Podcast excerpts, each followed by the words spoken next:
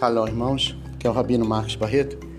A porção da palavra de Deus hoje para a sua vida se encontra no livro de Salmos, Salmos 101 e o versículo de número 6. Nele está escrito assim, ó: Os meus olhos procurarão os fiéis da terra, para que estejam comigo. O que anda num caminho reto, esse me servirá.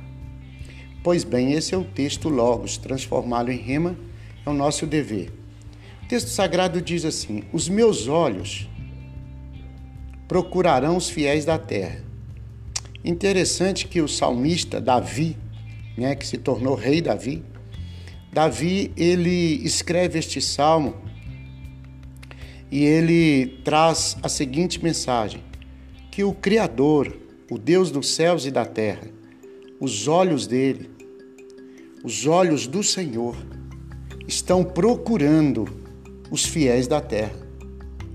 A Bíblia diz, e o Filho de Deus, chamado Yeshua em hebraico, que em português foi, foi colocado o nome de Jesus, mas o nome original, né, na língua, o nome que ele foi batizado, o nome que ele foi colocado nele, Yeshua, a Bíblia diz que ele traz a seguinte mensagem: que o Pai está procurando adoradores. Interessante, né? O Pai está procurando adoradores.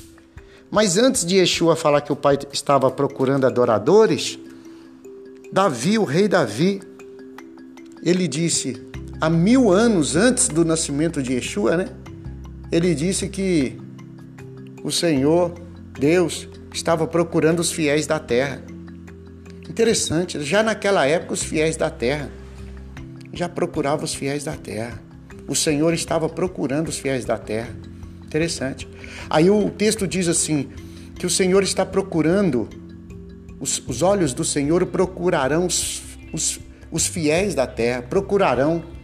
Interessante que o Senhor procura, encontra um, dois, três, quatro, cinco, seis, dez, cinquenta, cem, duzentos mas o texto diz que os olhos procurarão. Interessante, que ele procura e ele não cansa de procurar.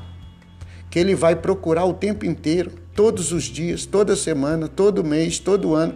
Os olhos do Senhor procurarão, estarão procurando os fiéis da terra.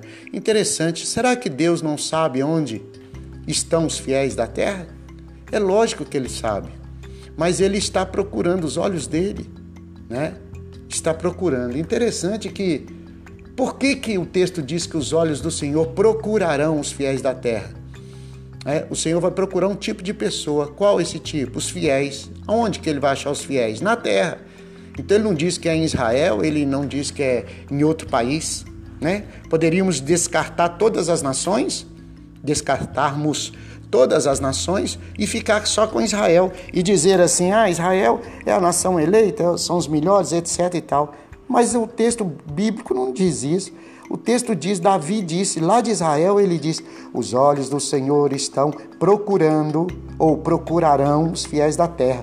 E aí, quando eu leio esse texto, eu lembro que cada ano vai surgindo fiéis ao Senhor, não é? Pessoas vão vão se entregando ao Senhor, vão buscando uma vida, uma comunhão, uma intimidade com o Criador mais profunda e daí vai se tornando fiéis.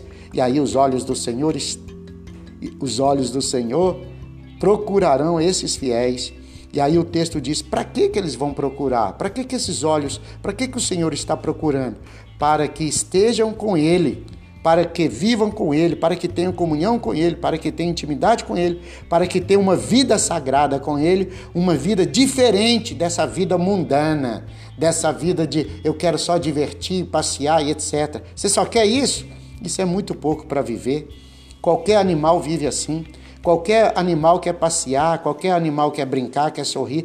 Olha para a natureza, olha para os animais, que você vai ver eles brincando o tempo inteiro, eles sorrindo, eles passeando, eles viajando, eles andando, batendo asa de um lado para o outro.